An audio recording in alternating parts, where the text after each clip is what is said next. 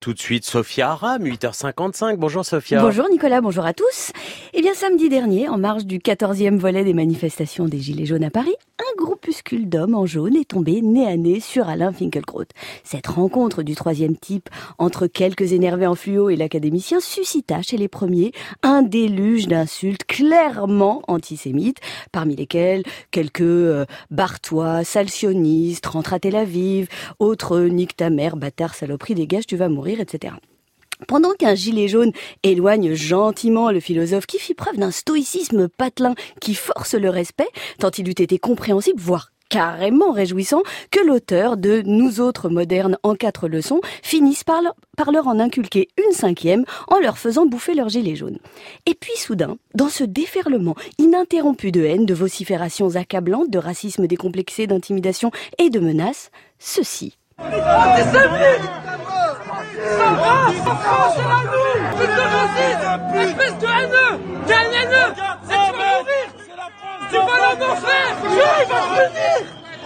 Le peuple, va te punir. Et le peuple va te punir. Nous sommes le peuple oui, oui, vous avez bien entendu, l'un des agresseurs du jour, les jours rosis par le soleil clément de cette journée radieuse, vient de faire une entrée fracassante dans le monde des idées et certainement dans les annales des maladies neurodégénératives et psychiatriques en nous offrant ce moment d'anthologie qui, qui consiste à insulter l'auteur de la défaite de la pensée en le traitant d'antisémite.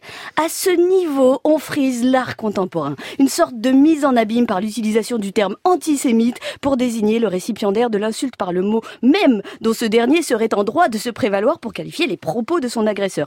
Pris de vertige devant la profondeur abyssale de l'incohérence du locuteur, on se perd en conjecture. L'a-t-il fait exprès? Sa langue a-t-elle fourché? Est-il sujet à l'aphasie jargonnaise Eh bien, pas du tout. Il poursuit sur sa lancée en se jetant dans le vide de sa pensée en traitant le philosophe de raciste, de haineux, t'es un haineux, tu, tu vas mourir, tu vas aller en enfer, Dieu il va te punir, le peuple il va te punir. Il faut s'en remettre à l'évidence. Il s'agit bien là d'un antisémitisme d'un nouveau genre, qui consiste à qualifier son agresseur de ses propres actes. Ce sinistre individu est bel et bien en train de vomir sa haine en traitant Finkelkraut de haineux, ce qui techniquement ouvre la perspective à tous les violeurs qui pourront désormais traiter à loisir leurs victimes de violeuses ou de violeurs, à Marc Dutroux la joie de traiter ses victimes de pédophiles. Ce qui est remarquable, c'est que dans sa lancée, il n'oublie pas de terminer son propos par la menace divine et la vengeance du peuple tout est là.